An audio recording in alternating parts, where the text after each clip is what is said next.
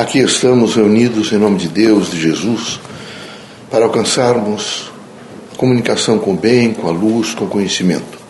Pedimos a todos os irmãos que nesse momento façam um pouco de reflexão, que meditem sobre a cotidianidade, que procurem através da prece alcançar momentos bons, tranquilos, sendo sempre a força do bem e do equilíbrio. Pai, reunidos em vosso nome, pedimos proteção. Que, sob todos os pontos de vista, a nossa consciência esteja voltada para construir um mundo melhor. Que haja em nós a materialização do Evangelho de Cristo. Portanto, que sejamos sempre a caridade, a fraternidade, o amor, a esperança. Que na dimensão do nosso ser haja sempre o bom senso e o espírito crítico. Que estejamos sempre voltados para o outro, que haja em nós a priorização do ser humano. Vivendo sempre o Evangelho de Cristo, possamos ser uma contingência do bem no sentido da paz, da luz, da harmonia, portanto, da integração de todos. Que a doutrina dos Espíritos possa continuar, através dos Espíritos bons, a nos ensinar e nós vivermos em felicidade, com a dimensão e a certeza da imortalidade e da eternidade. Em nome de Deus, nosso Pai, Jesus Cristo, nosso Mestre, dos guias amigos e protetores, damos por aberto nosso humilde trabalho. Que assim seja.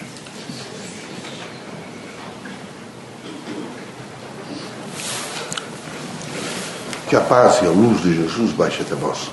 Que as forças que emanam da sabedoria divina do Pai recaiam no vosso espírito, brilhante em vosso coração e brilhe sempre no vosso lar. Leocádio José Correia, boa noite que católicos, protestantes, espíritas, religiosos em geral, que o homem possa nesse momento fazer um pouco de avaliação desse processo materialista horrível, impiedoso, que não tem feito outra coisa senão destruir integralmente o meio ambiente, a biosfera, tudo, consequentemente o homem. Era preciso que os irmãos todos conscientes de que devem mais do que nunca fazer um aprofundamento da dimensão do vosso próprio ser no que diz respeito à Gênese, portanto, à origem no aspecto do espírito. Queremos que os irmãos sejam fortes, mas forte é aquele sujeito que sabe tolerar o cotidiano. Forte é aquele sujeito que não tem medo de administrar todos os acontecimentos. Forte é aquele sujeito que sabe esperar, que não tem de maneira nenhuma ódio no coração, no espírito, que não é maledicente, que não procura aviltar a dimensão dos outros, porque ele sabe que avilta o seu próprio caráter. Portanto, forte é aquele indivíduo que alcançou a fraternidade, que alcançou o amor, que vive em paz, que está todos os dias se preparando para uma construção melhor do mundo. O mundo precisa ser construído no sentido político, social, econômico, cultural. É horrível que está posto aí plantado. Ele não tem feito outra coisa senão permitido desvios permanentes de comportamento.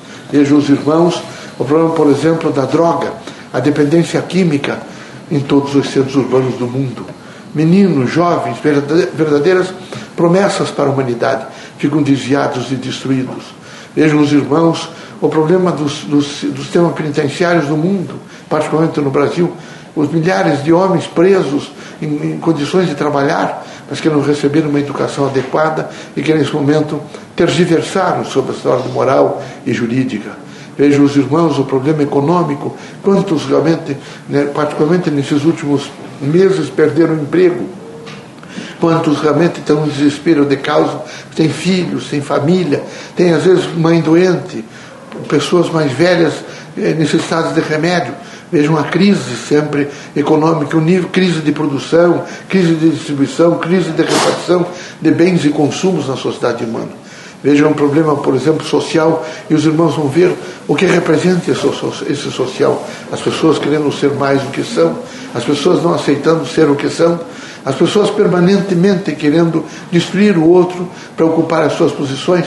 É evidente que é preciso, nesse momento de tanta crise, de tanta angústia, que quem dá o crédito a essa angústia é o materialismo, é a força materialista a, doutrina dos espíritos, e particularmente os espiritualistas, tem que nesse momento trabalhar. Trabalhar para quê? Para não deixar que esse aviltamento cresça mais, que ele não venha destruir a dignidade da pessoa humana. Queremos que os irmãos sejam fortes, que os irmãos estejam preparados para a vida, que os irmãos tenham consciência e compreensão, que os irmãos possam viver em tranquilidade e em paz. É preciso coragem, meus amigos. Aonde os irmãos estão, que é a terra, é muito transitório. No entanto, todos os lugares que os irmãos estiverem estão aprendendo. Aqui tem variáveis diversas. É uma grande escola. O caminho que os irmãos tomarem, ali os irmãos estarão aprendendo. Não devem se revoltar, devem procurar equilíbrio, devem ter autodomínio, devem estar dispostos a vencer os obstáculos. É preciso coragem, muita coragem para fazer perseverança. Perseverança agora, amanhã e sempre. É preciso perseverar, por exemplo, no bem. Quem persevera no bem agora, amanhã e sempre é um homem equilibrado. É alguém que sabe esperar, é alguém que tem disposições para conversar com o próximo, é alguém que corajosamente arregaça as mangas e está sempre pronto nos eitos de trabalho. Que Deus os ilumine, que Jesus os ampare, permitido pelo Criador. Que os irmãos saiam desta casa curados de todos os males, seja de ordem física, moral ou espiritual. Esse é um momento que é preciso sempre as pessoas que frequentam as casas espíritas é, ficar conscientes de uma coisa. A doutrina dos espíritos tem um trabalho extraordinário em benefício da promoção humana. Ela dá de, dá de graça o que de graça recebe. No trabalho espírita, vejo, não há preço, vejo, há valor. Todo, todo o trabalho espírita tem valor. Nenhum médium, ninguém que se preserve, que tenha realmente consciência kardecista, poderá dizer que as consultas ou qualquer proposta há, há um preço. Não há preço. A doutrina dos espíritos não trabalha com dinheiro, ela trabalha com voluntários, boa vontade, esperança e trabalha para ajudar o próximo, aqueles que quiserem ajudar, que querem fazer parte dos eitos de trabalho para a doutrina dos espíritos, estão sempre prontos e é, com sentido de óbulos, de dimensões diversas, para ajudar aqueles que precisam. No entanto, toda obra espírita é gratuita.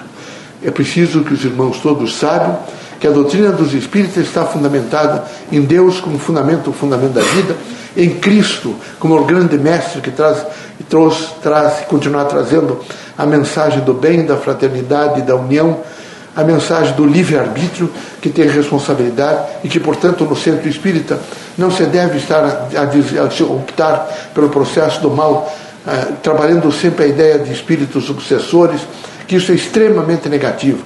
Obsessão é um problema de consciência. Um indivíduo que tem uma consciência plena, boa, é, vinculada à ordem do bem, não, de maneira nenhuma se obsedia por pensamentos negativos. É preciso que os irmãos trabalhem também o livre-arbítrio com firmeza, com dignidade e consciência. É preciso e é necessário compreender o processo reencarnatório, que é universal e que permitirá que os irmãos façam encontros diversos nos, nos, nos, períodos cíclicos da vida da Terra e também fora da Terra. E depois a integração entre os dois polissistemas, o polissistema cultural material e o polissistema cultural espiritual. Os que frequentam as casas espíritas devem estar absolutamente conscientes que os espíritos vêm à Terra para uma sensibilização cultural, espiritual educacional. Queremos os irmãos absolutamente livres. O nosso ensinamento é, é ensinar a pensar, portanto, quem ensina a pensar ensina que realmente o indivíduo tem que assumir as responsabilidades para viver em paz e em tranquilidade. Deus os abençoe, Jesus permita que os irmãos sejam sempre fortes, corajosos e plenamente o exercício da fé no Criador.